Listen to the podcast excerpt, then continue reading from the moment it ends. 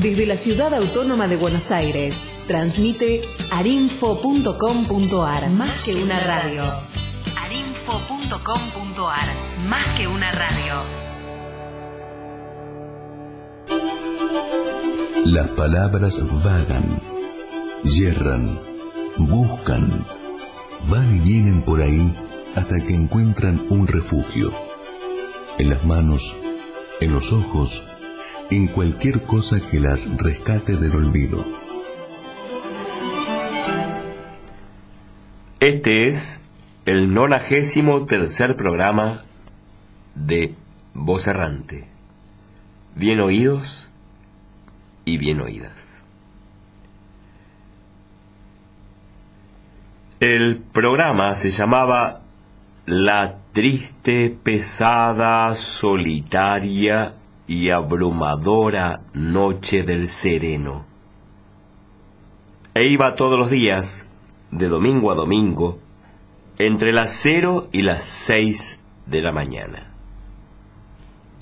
Era un programa pensado para mantener despiertos a los serenos que trabajaban a esas horas recorriendo el silencio de las calles, el temblor de las intemperies y los azares y misterios de la madrugada. Pronto se llenó de testimonios de apariciones, de cuentos de fantasmas, locuras antiguas y crímenes nuevos. Cuando los drones y las cámaras de seguridad se impusieron a la caminata pausada y observadora del sereno, muchas cosas dejaron de verse y muchas otras de escucharse.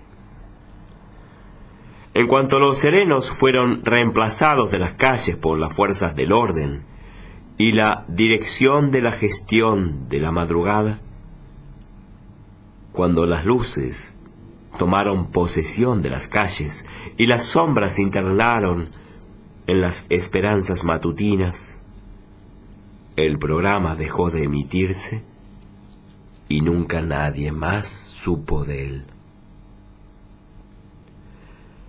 Hasta hoy, que utilizando nuestro artefacto del vocificador, orientando las antenas hacia la señal que pudiera haber propalado dicho programa, y siguiéndola punto por punto, por el recorrido que el sereno que la portaba podía realizar, pudimos reconstruir algunos fragmentos de esos programas. Y este es el documento que ponemos hoy a consideración de nuestra querida audiencia.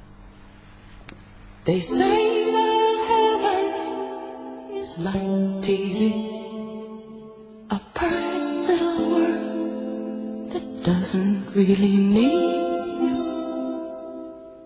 And everything there is made of light. And the days keep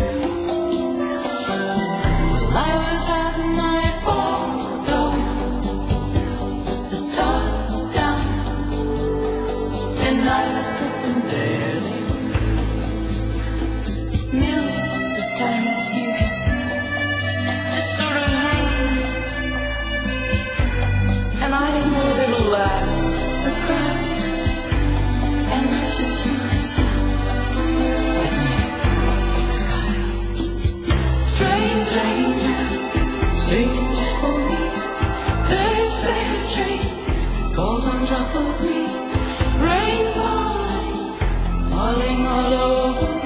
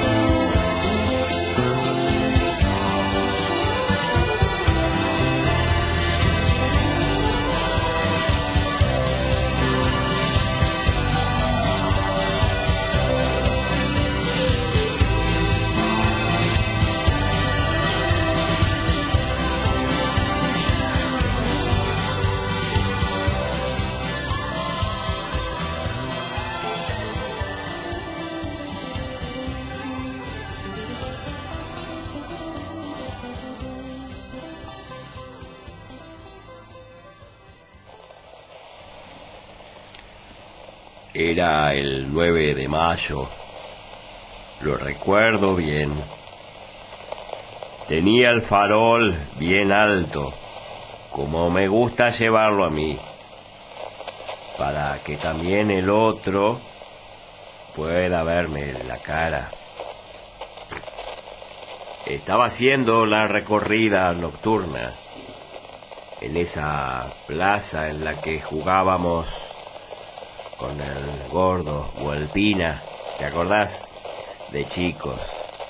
Y que ahora estaba recortada y edificada en el centro, por lo que queda de la plaza. Te decía que tenía el farol bien alto y, y entonces, y entonces, esa luz sinuosa y cantarina se acercó y se acercaba y alejaba. Se acercaba y alejaba al tiempo que quería avanzar hacia ella. El gordo Huelpina. ¿Qué será de la vida del gordo Huelpina?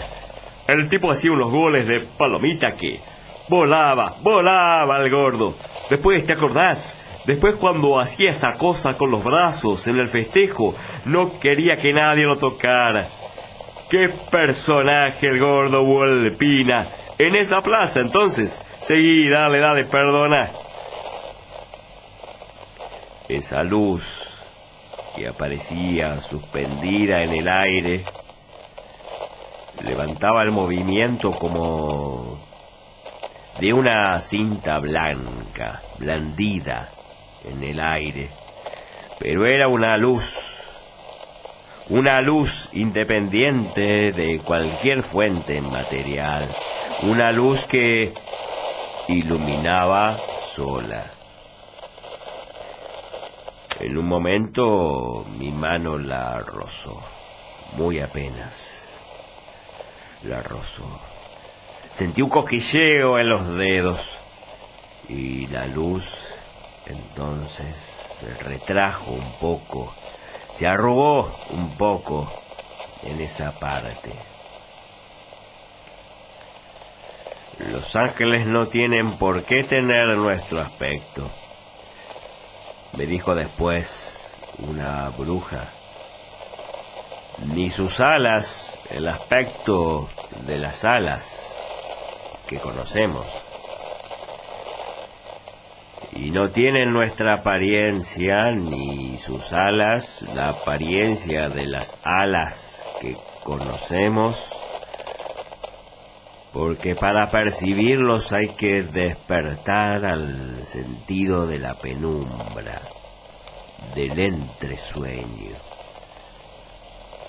Si un ángel tarda el mismo tiempo en recorrer dos centímetros que cien kilómetros, ¿para qué querría piernas? ¿O para qué querría alas? Nada más lo entorpecerían, me explicaba. Entonces quiere decir, pregunté lógicamente, que lo que rocé con mis propios dedos fue la piel de un ángel. Y tampoco la piel, me contestó. Tampoco tienen piel como nosotros. Nada más los rastros de sus recorridos. La huella de haber estado o seguir estando por allí. ¡Qué fenómeno, che! Seguí, seguí nomás. Las huellas de haber estado, las huellas de haber estado o de seguir estando por ahí, me decía a mí mismo. Pero esa noche solo encontré ahí donde se perdió la luz. Una de las dos pelotas pinchadas que habíamos perdido en ese mismo lugar. Seguimos en la triste, pesada, solitaria y abrumadora noche del sereno, acompañando al sereno desde las cero hasta las seis de la mañana, ayudando a ver con más claridad en medio de la noche, ayudando a mantenerse despierto, con testimonios, novedades y sucesos de la ciudad que duerme. Por este dial y por todas las calles de Buenos Aires.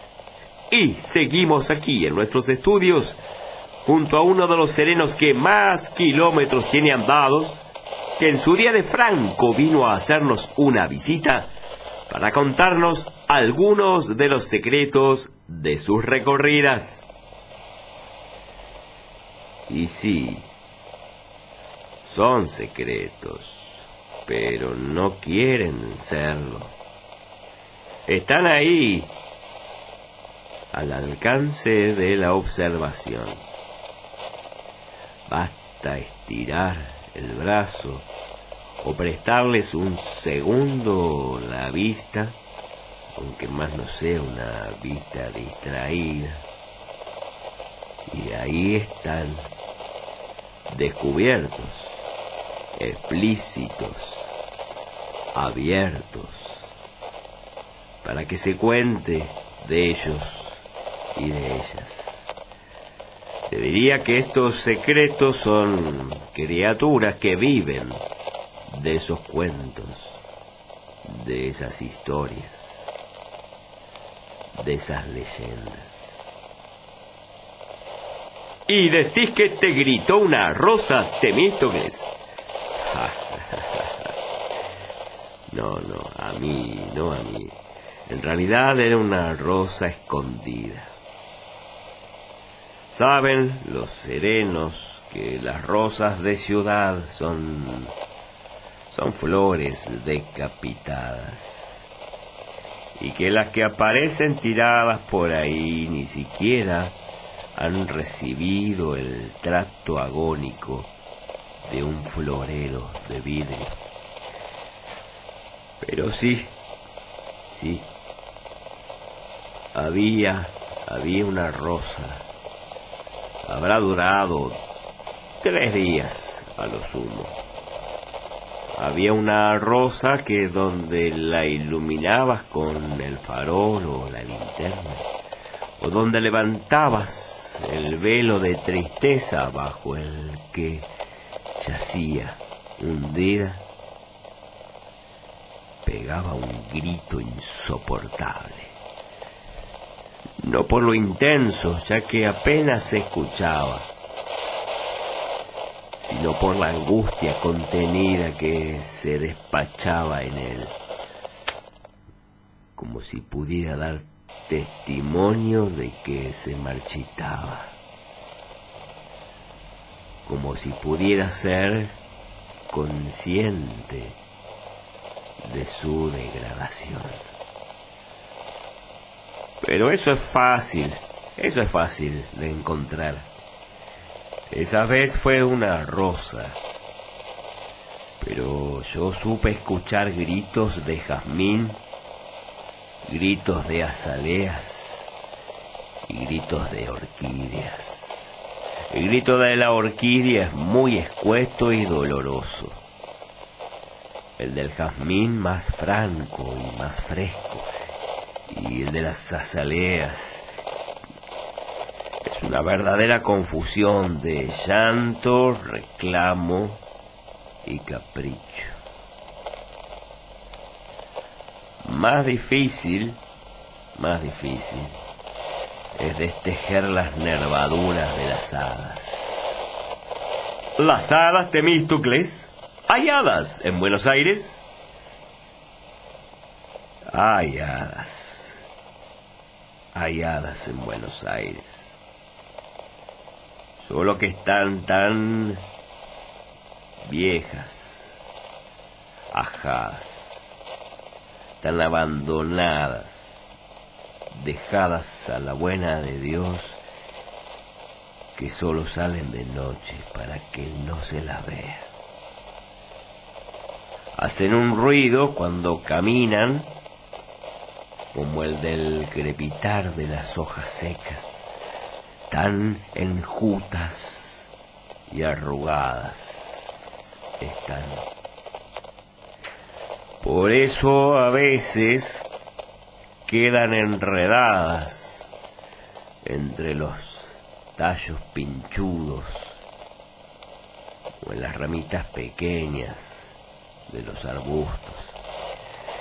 Y donde se les enrieda una nervadura no pueden hacer otra cosa que tejer.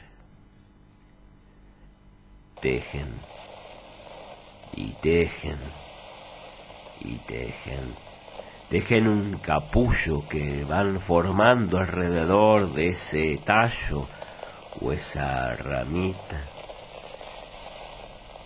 Y se supone que en algún momento ese tallo o esa ramita es vencido por el peso del tejido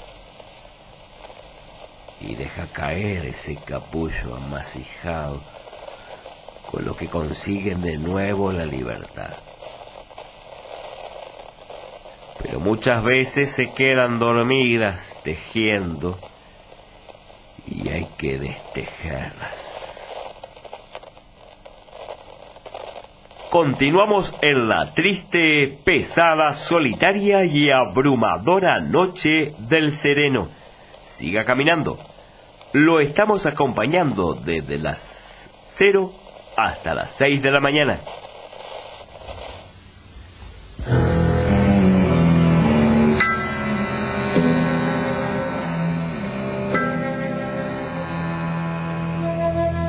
Turbio fondeadero donde van a recalar barcos que en el muelle para siempre han de quedar sombras que se alargan en la noche del dolor, náufragos del mundo que han perdido el corazón, puentes y cordajes donde el viento viene a aullar, barcos carboneros que jamás han de zarpar, corvo cementerio de las naves que al morir sueñan sin embargo que hacia el mar de partir, niebla del riachuelo amarrado al recuerdo, te sigo esperando.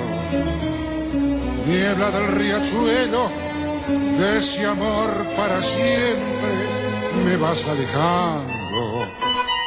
Nunca más volvió, nunca más la vi, nunca más su voz nombró mi nombre junto a mí, esa misma voz que dijo adiós.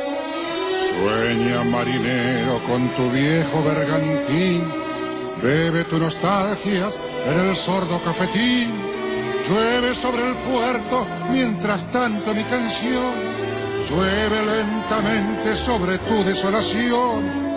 Anclas que ya nunca, nunca más han de elevar, borda de lanchones sin amarras que soltar, triste caravana sin destino ni ilusión, como un barco preso en la botella del figón, niebla del riachuelo, amarrado al recuerdo, te sigo esperando, niebla del riachuelo, de este amor para siempre me vas alejando.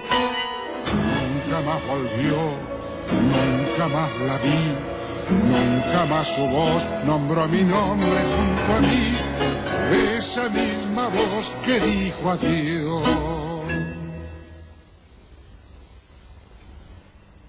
Estamos en Voz Errante y estamos escuchando registros del programa elaborado, desarrollado y ejecutado por y para los serenos, que emitía de 0 a 6 hasta la desaparición del cuerpo de serenos.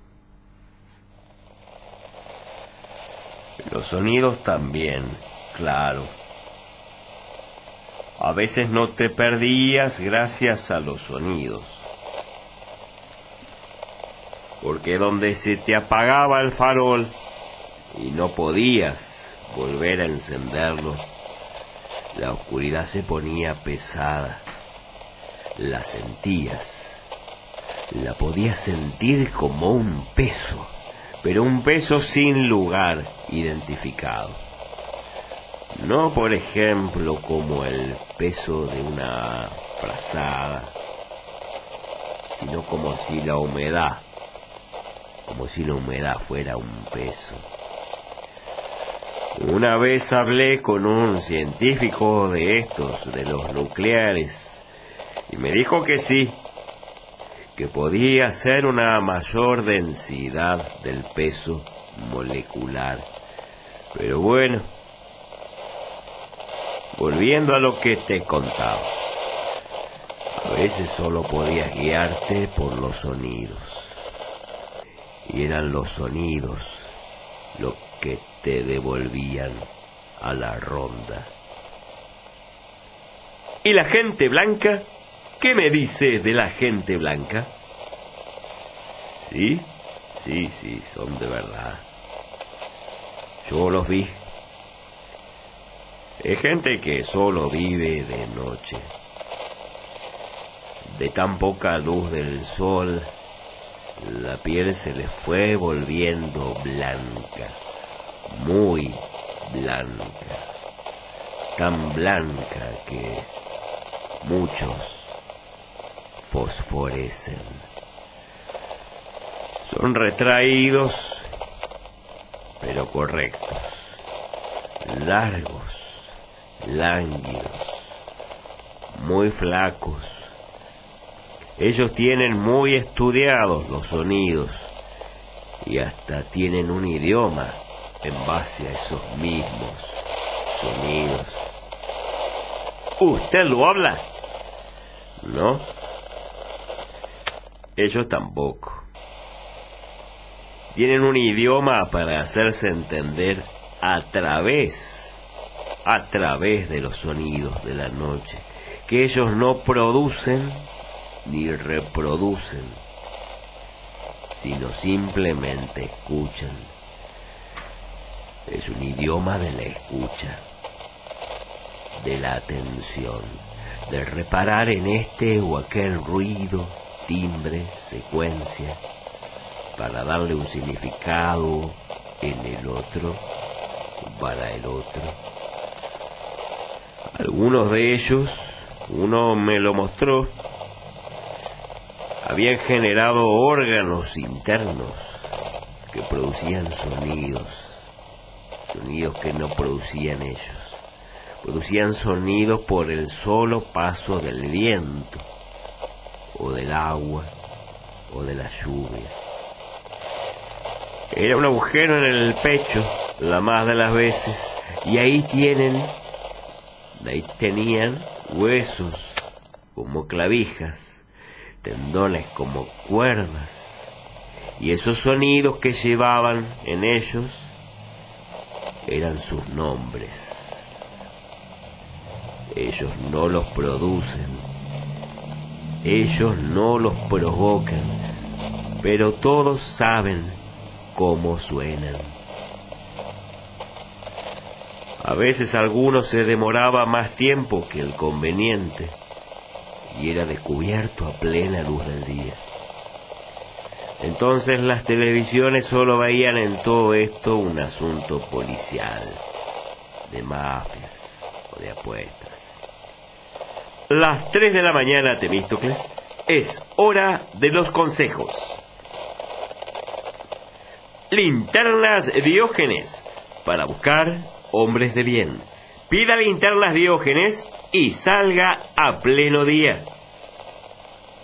Aceite para farol la candelaria. Aceite para farol la candelaria no debe ser consumido con alimentos. Su poder combustible es extraordinario y permite desarrollar una llama blanca y celestial.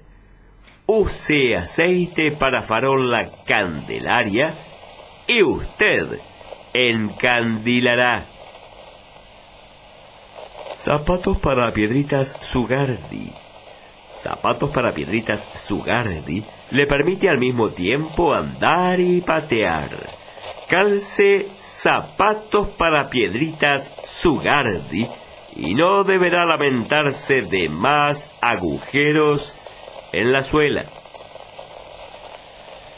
Continuamos en la triste, pesada, solitaria y abrumadora noche del sereno. Cuénteme de las piedritas, Temístocles. Bueno, lo de las piedritas se fue dando solo.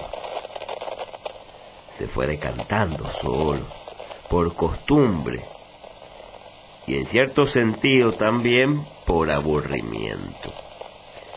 Si estás caminando por la calle y no tenés nada que hacer, ¿cómo no vas a terminar pateando una piedrita? El objetivo era dejarla en el mismo lugar donde la habíamos encontrado al final de la ronda. De hecho, esa era la señal implícita para el que venía después de que todo había estado bien.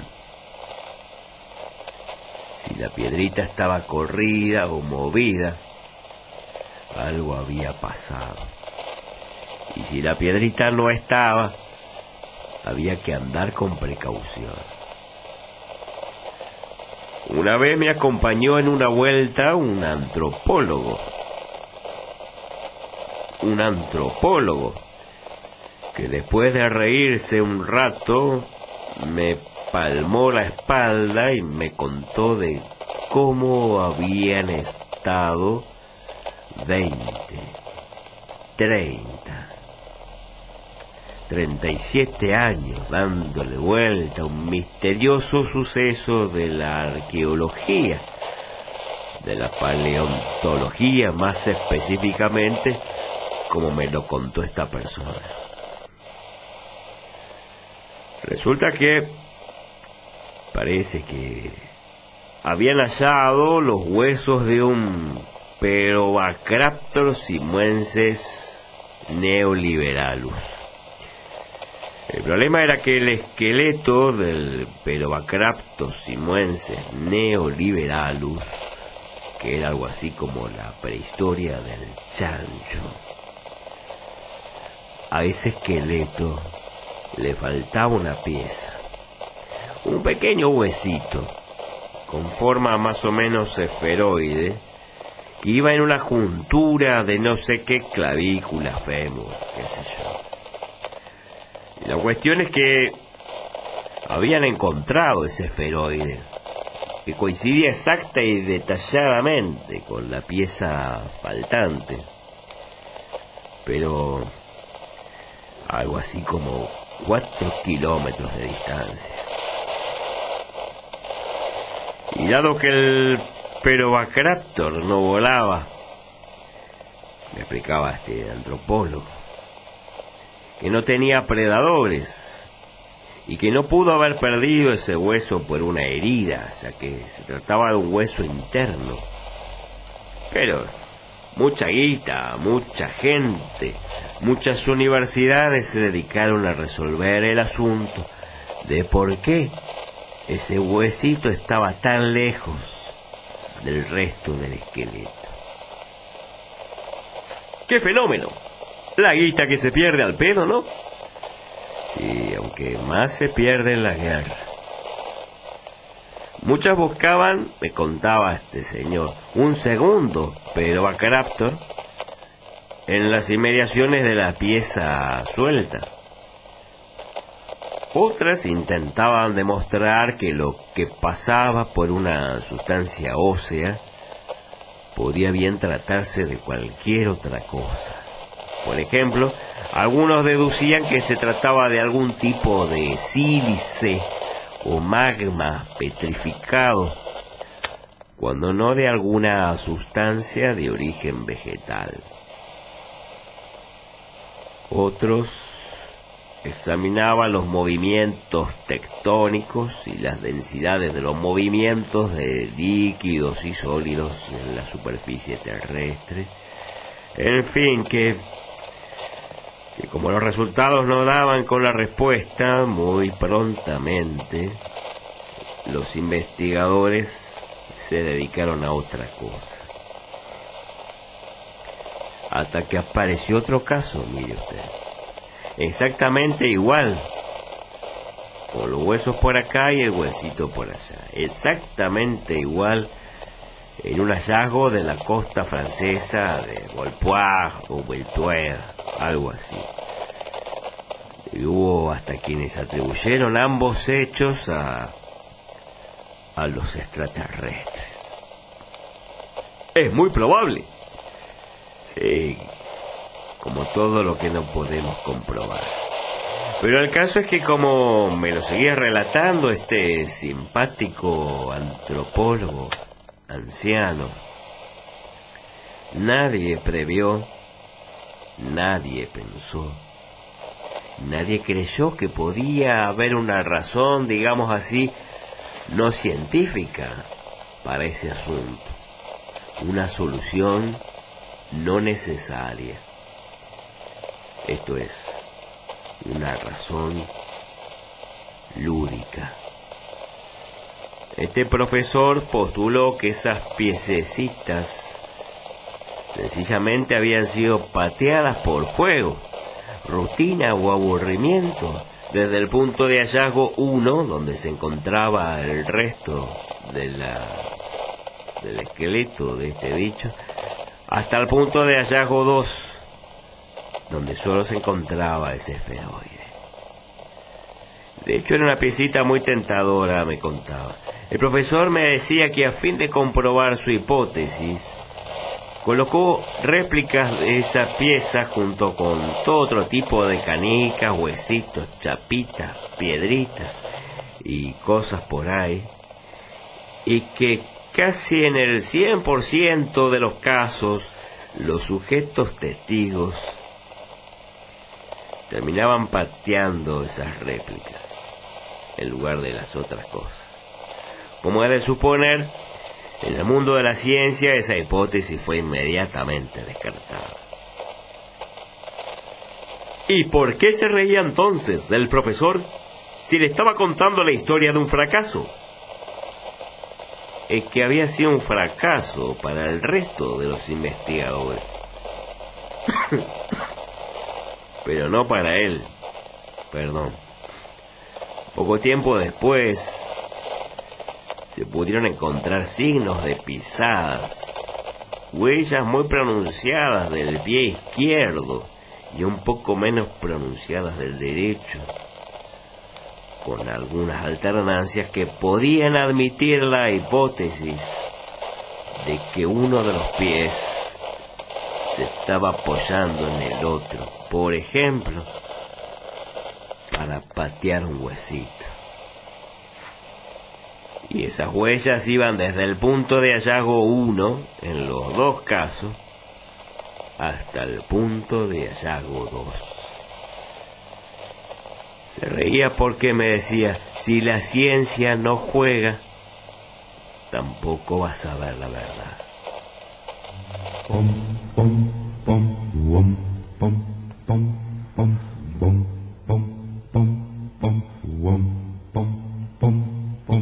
boom, boom, boom.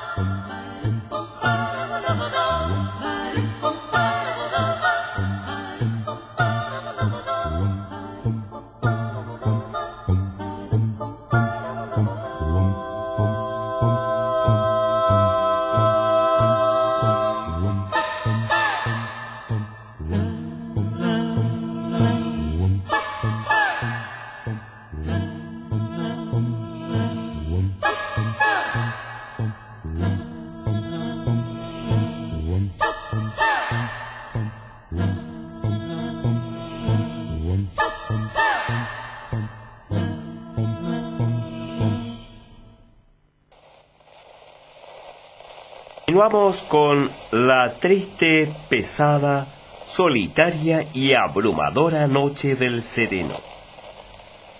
Cuidado a los que transiten por la calle Miredenes al 4700.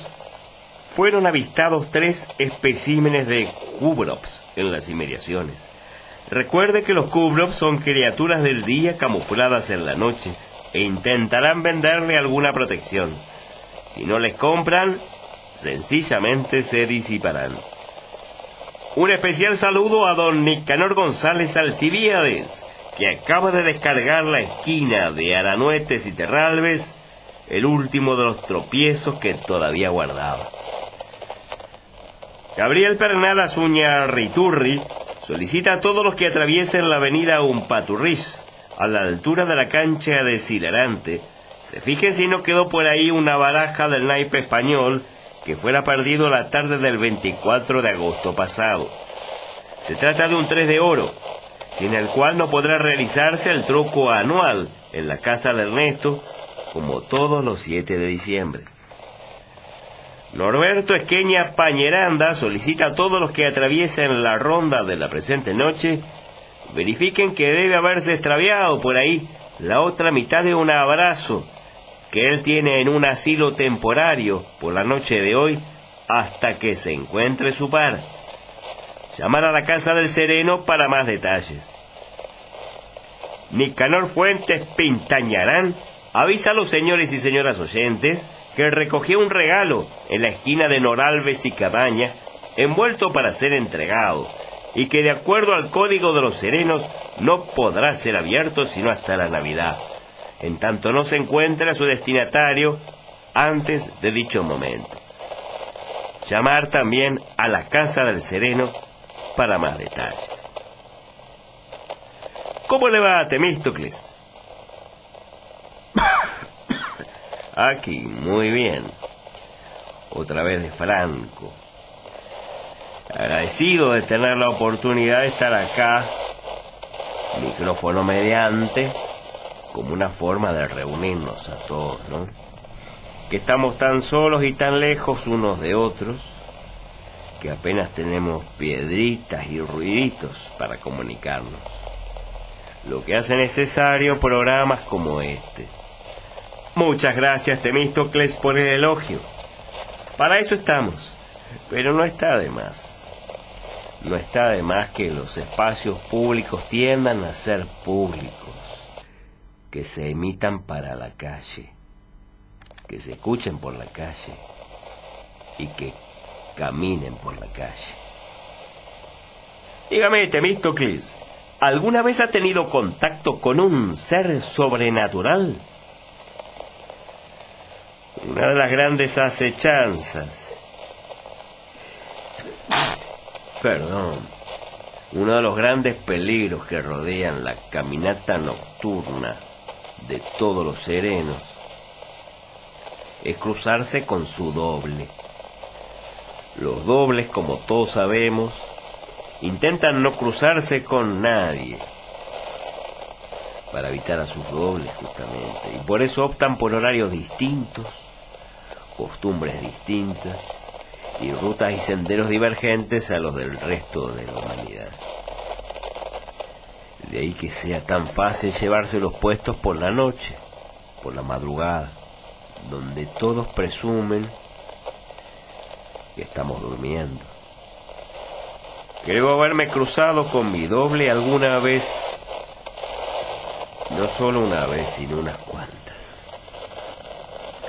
Y en cada una de esas veces me invadió una especial y recóndita melancolía, que más que una presencia, apuntaba a una ausencia. Un doble de uno es una doble ansiedad, una doble falta, una doble ausencia justamente, y nos multiplica la soledad en lugar de consolarla otro tal que uno hace la mirada imposible. Pero por suerte para ambos, somos bastante rápidos en darnos cuenta y disimular que no nos hemos dado cuenta. ¿Y fantasmas? Sí, los fantasmas. Está la fama de la ronda del cementerio, pero es un puro prejuicio. Los muertos no tienen ningún motivo por el que restringir sus apariciones a la vez del cementerio. Aunque le parezca raro, sin embargo, estimado conductor, los fantasmas se anuncian. Ocurre quizá que solo de noche podemos detectar sus anuncios o anticipaciones. También a veces es un ruidito, una piedrita, una ramita Fíjese, usted creerá que las películas ponen música siniestra y algún aullido agudo para prepararlo al clima de un suceso sobrenatural. Pues bien, esa preparación es la que corresponde al protocolo y ceremonial fantasma.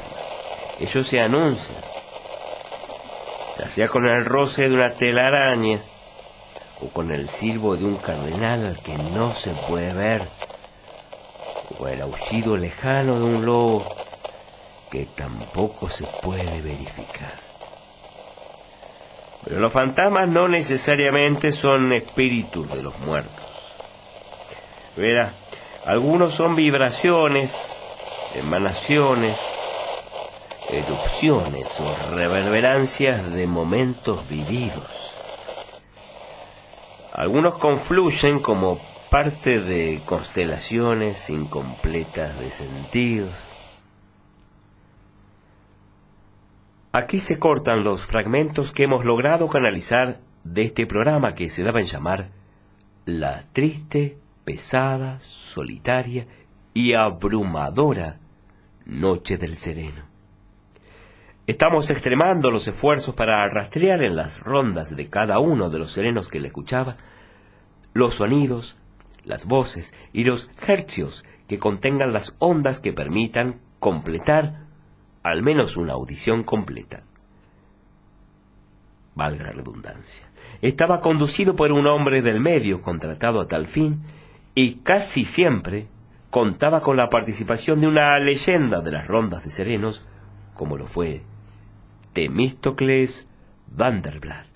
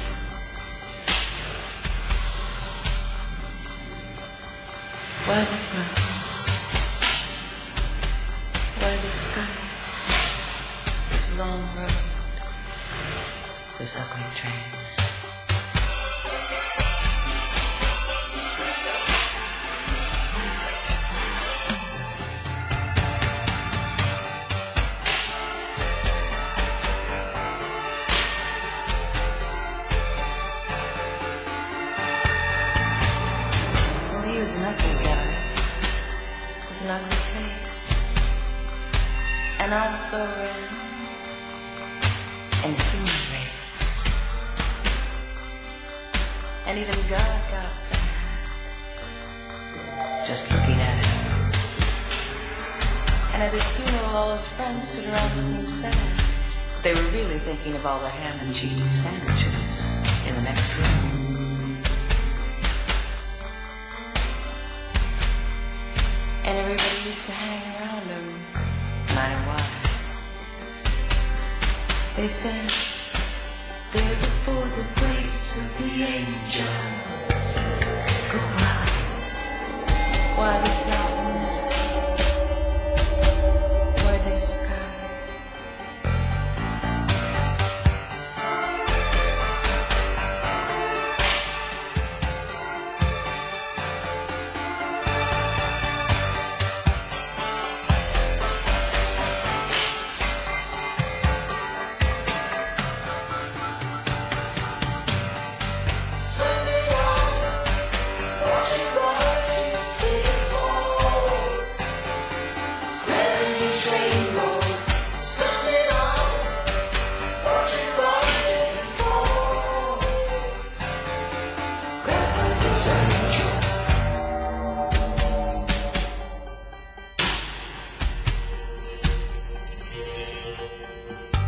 Oh, we were just laying there. And this ghost of your other lover walked and stood there, made of thin air, full of desire. Look, look, look. You forgot to take your shoes. as you will and as you can.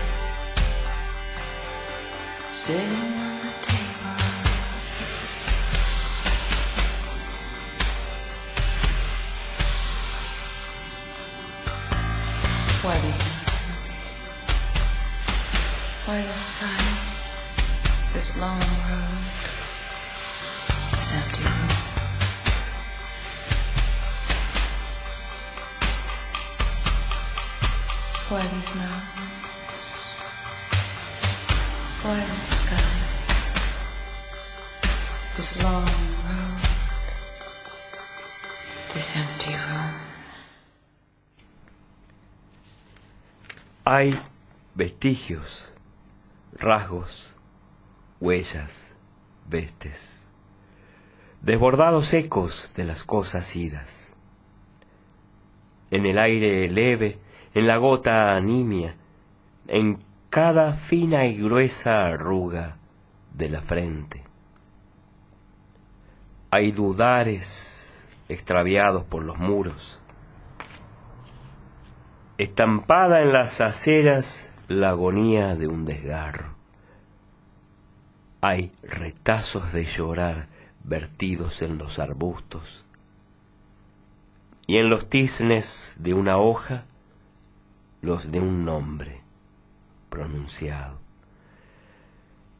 Hay una palabra estancada en el viento, pincelada una ronda en el patio de una casa. Ruegos de cenizas atraviesan la enramada y de un risco se distiende el manto de un consuelo. Hay un rastro de sangre por la vía, una huella de dolor aferrada a los portales. Hay un grito sordo atrapado en una esquina. Y andan, laten, ruedan verbos desgranados por las calles. Siguen vagando las palabras, criaturas del aire, harinas de tiempo, hurgando por las cuerdas y los labios y la boca para vibrar de nuevo.